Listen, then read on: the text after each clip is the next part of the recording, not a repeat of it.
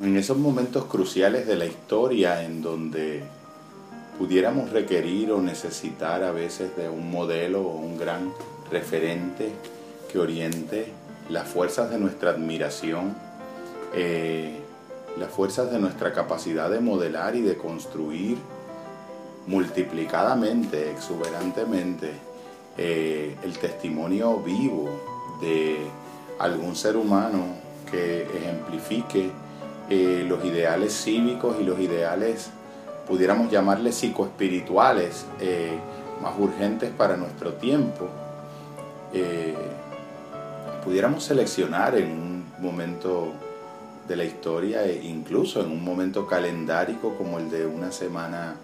santa en calendarios litúrgicos religiosos, la figura secular eh, maravillosamente testimonial y ejemplarizante de José Pepe Mujica, este personaje afable expresidente del Uruguay que ha pasado a ser casi en la vida de muchos eh, hombres y mujeres de buena voluntad, casi como un abuelo dentro del panteón de, de esas divinidades que acompañan el corazón y el alma de,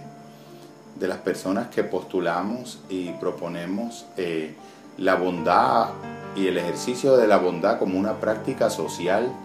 eh, con pretensiones de escala planetaria, una propuesta de, bondad planetaria para nuestros tiempos. Ve encarnado en la figura de José Pepe Mujica los ideales más altos de lo que pudiéramos llamar el, más santo de los políticos y el más político de los santos, desde un contexto eh, directamente vinculado a la cotidianidad, directamente vinculado a los afanes eh, diarios de cualquier ciudadano promedio del mundo, con sus alegrías, sus tristezas y sus necesidades. Eh, elijo escoger por sobre todos los otros modelos y referentes en esta semana declarada santa por calendarios litúrgicos a José Pepe Mujica por la manera en que de algún modo no pretencioso y de algún modo eh, naturalista representa muchos de los rasgos invariantes de universalidad, de una auténtica espiritualidad con posibilidades de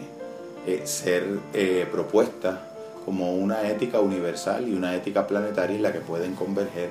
todos los credos y todos los planteamientos evolucionados de un intento de trascender los límites de nuestro tiempo, las ideologías del mercado y sobre todo todos los planteamientos humanos que desde la nefasta propaganda y desde los ardides maquiavélicos y mefistofélicos de eh, la publicidad nos eh, crean y nos proliferan la necesidad eh, de experimentar necesidades infinitas y necesidades incesantes de obtención de artículos, de obtención de objetos y de procesos adquisitivos. Eh, José Pepe Mujica, un verdadero apóstol del estoicismo, un verdadero apóstol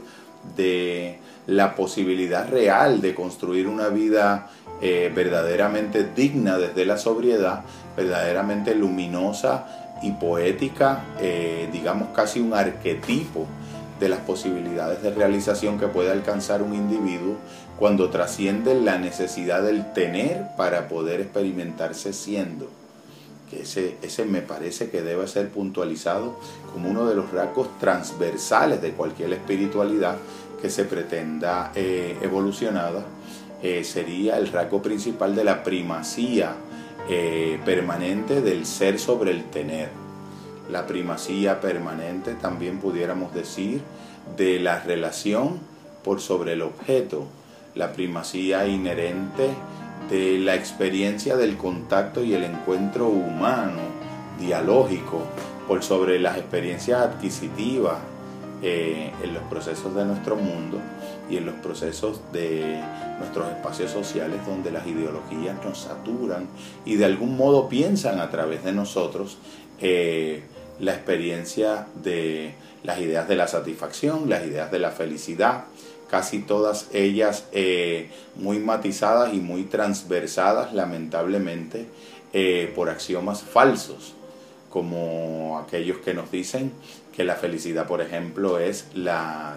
síntesis de un proceso acumulativo de experiencias placenteras o de adquisiciones sensoriales. José Pepe Mujica representa la capacidad o el modelo más evolucionado en el presente de alguien que trasciende el poder precisamente ejerciéndolo desde el desinterés, que trasciende eh, los procesos adquisitivos precisamente ejerciéndolos desde el significado, desde la capacidad de la renuncia, desde la capacidad de poder ser él, desde su propio pensamiento crítico, quien mejor define lo que para el mundo de la vida y el mundo vital que vive y comparte con su compañera amante de siempre, la realización de un proceso en donde es él quien define sus verdaderas necesidades muy por encima de lo que pudieran ser las necesidades inducidas. Cuánto de nuestro propio pensamiento es genuinamente nuestro en su origen, cuánto de nuestro propio proceso de identificar lo que verdaderamente creemos que necesitamos para vivir o ser felices, verdaderamente eh, una emergencia de una necesidad verdaderamente nuestra. Esta propuesta casi apostólica, casi de dimensiones eh, religiosas, casi de dimensiones secularmente sagradas y universales, que representa este gran abuelo de la humanidad, este gran pensador que piensa desde las dimensiones y los marcos referenciales macros de la especie, que trascendió el poder, que logró el significado, que logró la vida desde la simpleza de siempre, desde su automóvil de toda la vida, desde sus libros más queridos y sus querencias, desde el cultivo de sus plantas en el jardín de su casa de siempre. Este maravilloso hombre, modelo de virtud laica, modelo de virtud cívica y modelo de la verdadera, genuina psicoespiritualidad, debe ser de algún modo incorporado y estudiado profundamente, eh, venerado reverencialmente desde todos y cada uno de sus planteamientos filosóficos en relación a todas y cada una de las falsas seducciones de este momento histórico, de los cantos de sirena del mercado y de todas las maneras astutas con las que la ideología nos presenta una idea del tener sobre el cero, una idea de tener que tener para ser. En ese sentido, propongo este modelo, este maravilloso referente y sirva como un humilde homenaje a este estoico de nuestros tiempos, a este paladín de las virtudes humanas más finadas desde la secularidad como un modelo a seguir y un punto de encuentro y de convergencia entre todos los hombres de buena voluntad, un verdadero discípulo